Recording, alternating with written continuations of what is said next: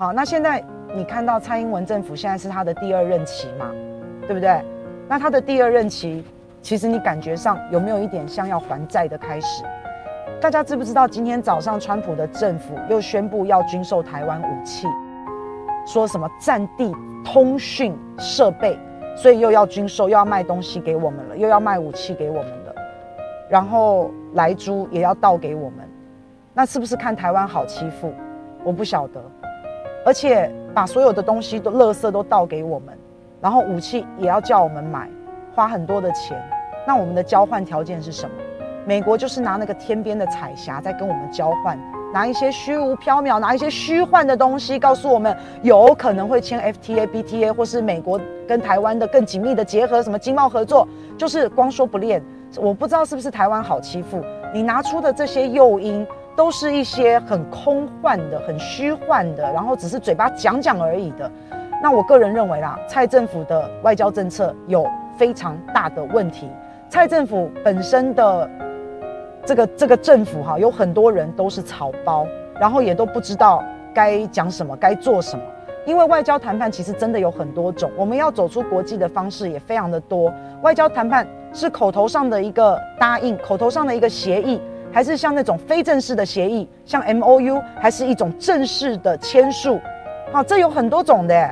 那可是你必须要跟人民具体的交代人事时地物，什么时候、什么时间、谁签什么样的条约，我们都没有看到。我们连一个非正式的哈，说什么时候要跟美国哪一个官员口头上面要讲什么，要做什么样的一个口头协议，什么都没有，我们就自己开放了莱猪。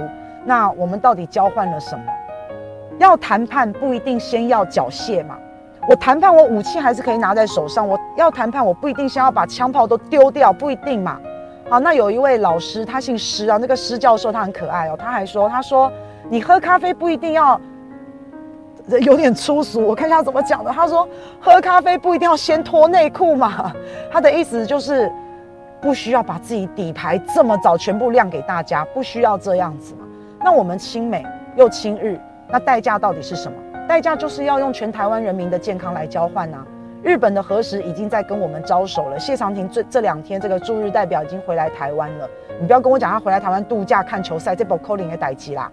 他就是为了他就是为了核实，就是为了核实到底要不要进口，然后要回来做一些事前的沟通准备跟处理嘛。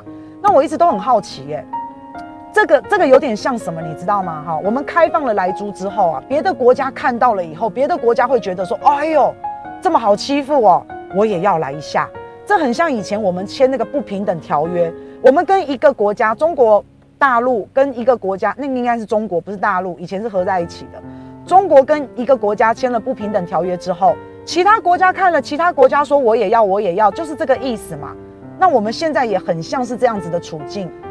所以，我真的我很好奇，到底不买莱猪会怎样？不进口莱猪会怎样？不买武器会怎么样？我也很好奇，那到底不开放核实，我们到底会怎么样？我不晓得。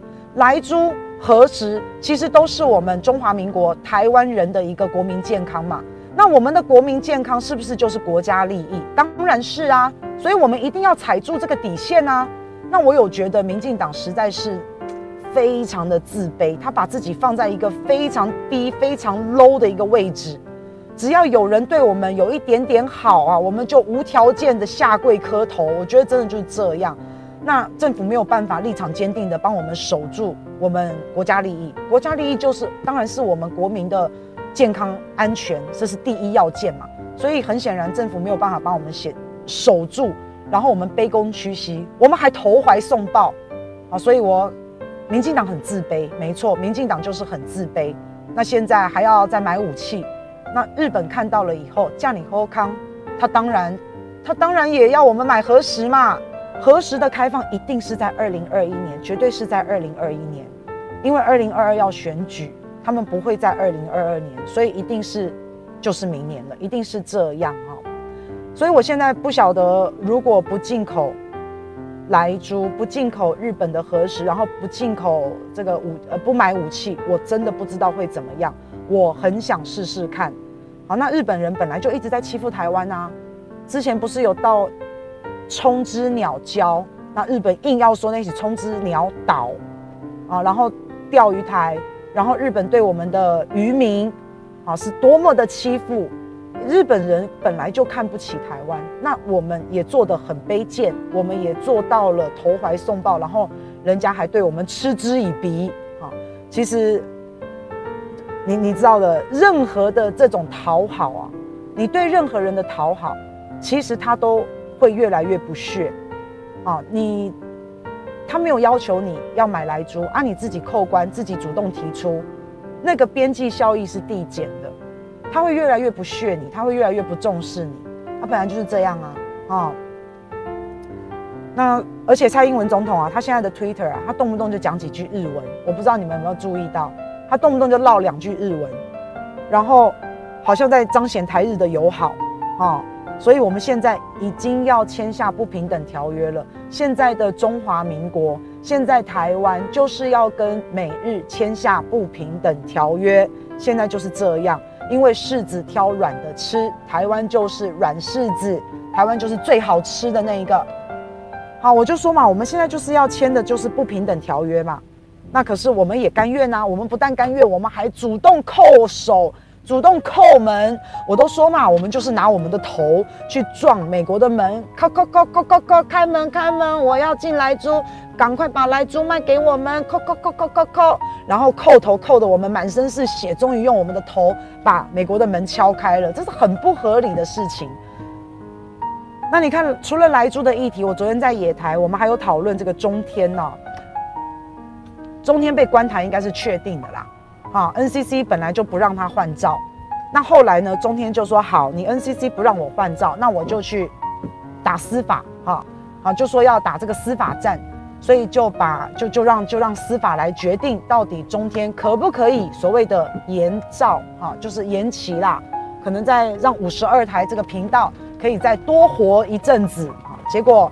司法看来这个是最后一道防线，但是看来司法呢不敢对抗 NCC 的裁量，NCC 最后的裁决是不公平的。NCC 里面的审查委员根本就都是苏贞昌，几乎都是苏贞昌所指派的。摊开来，他们这个 NCC 中立机构里面的这些委员，包括所有的人，他们的背景都很绿。那 NCC 它的一个组织。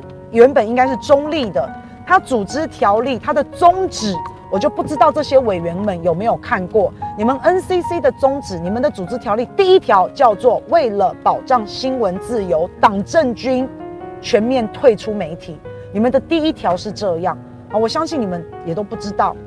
那所以 NCC 里面它的组成、它的人事、它的这些审查委员，应该是要中立。什么叫中立？中立的意思就是你必须要有蓝绿白各政党的人在里面嘛，你这样子的一个最后做的一个裁决才会会是中立客观的嘛。可是现在不是啊，原本应该要依照立法院各个政党的席次，国民党、民进党、时代力量、民众党要依照各个政党的席次，然后来来组成这个审查委员。啊，你每个政党都应该要有，你才叫中立嘛。啊，现在就不是嘛。好，那所以最后这个由这个七小人把他裁决下来，就是不让他换照。那中天不服气，那我就诉讼，我打司法。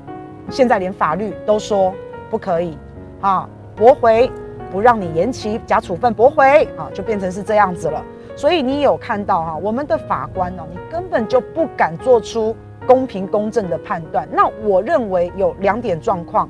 因为第一个，你法官你孬，你没种，你没有种推翻 NCC 这种这种他的裁决，他这种不公平的裁决，你你法官你你孬嘛，你孬种，你没办法，你你不敢嘛。第一个就这样，第二个就是法官你无能嘛，你无脑嘛。为什么呢？因为你找不出理由反驳 NCC 嘛。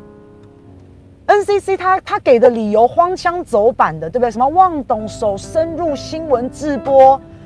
如果旺董手真的深入新闻直播，如果这件事情是事实的话，你就当它是事实吧。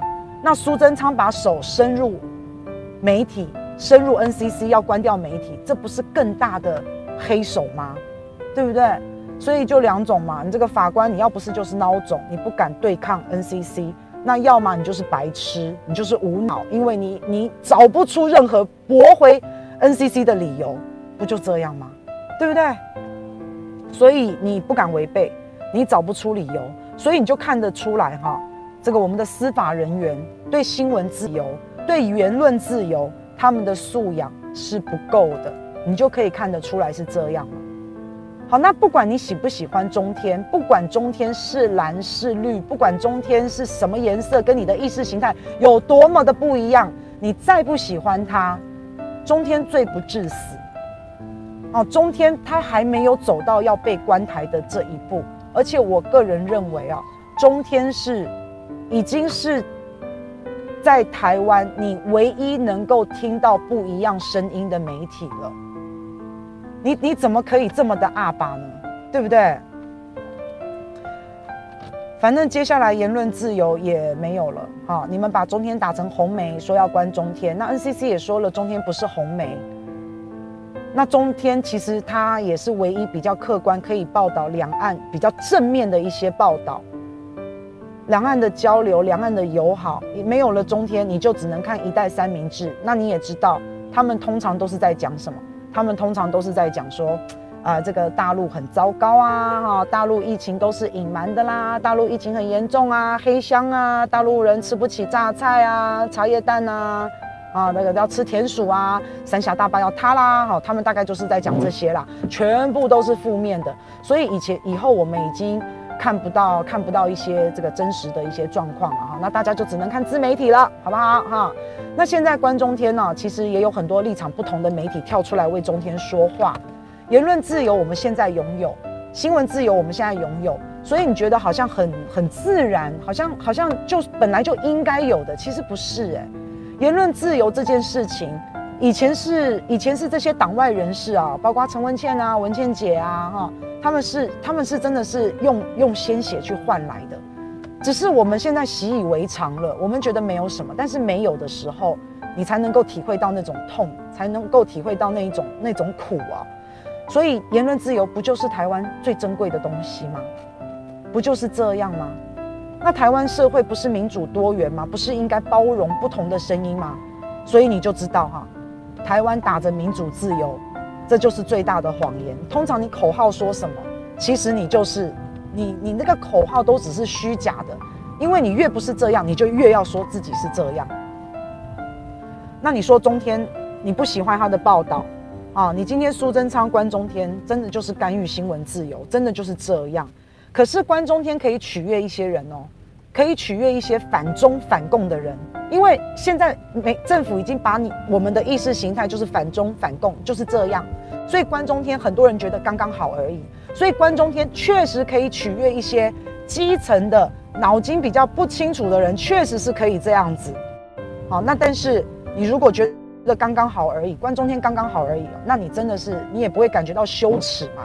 你也不会觉得把言论自由这样子抹杀了会感到很可悲，你也不会这样觉得嘛？中天立场不同，但是罪不至死。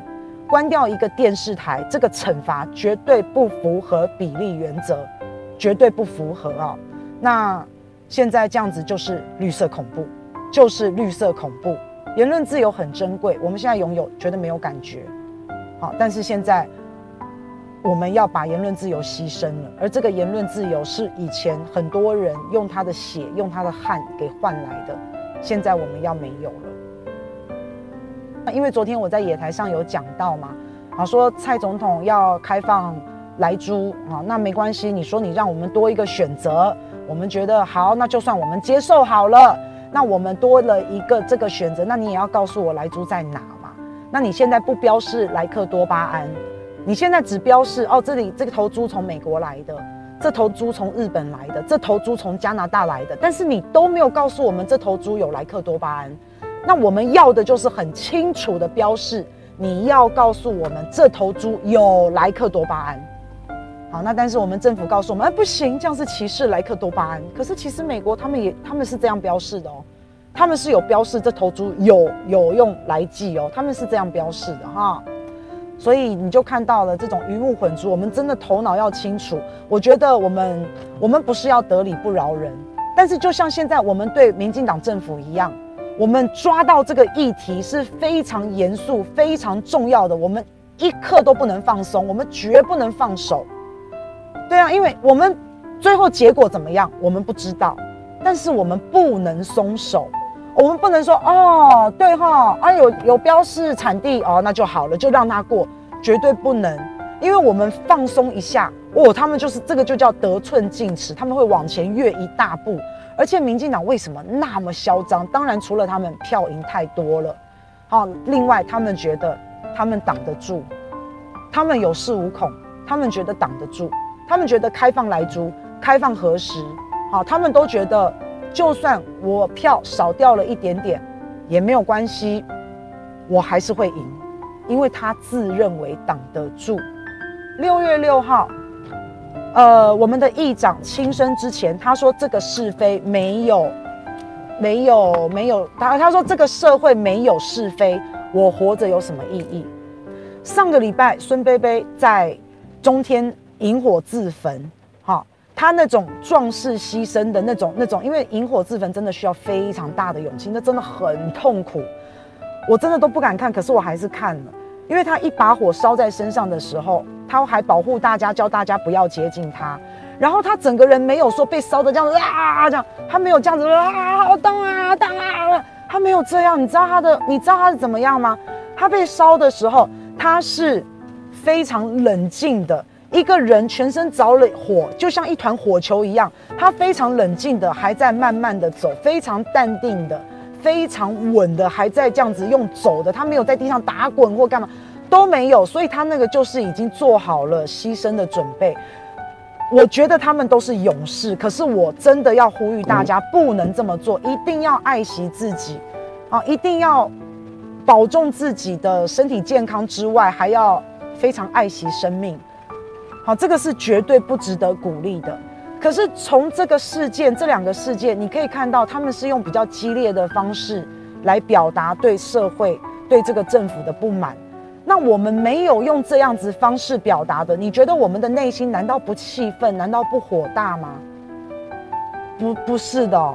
所以这个政府你知道吗？太多的不公不义，慢慢累积，一直累积在我们的心中的时候，这一些负能量有一天会释放的，这一些社会上的矛盾有一天它会爆发的，它会爆炸的。所以我说，当人民累积太多不公不义、太多负能量、太多的矛盾的时候，这个时候人民对政府不再服气。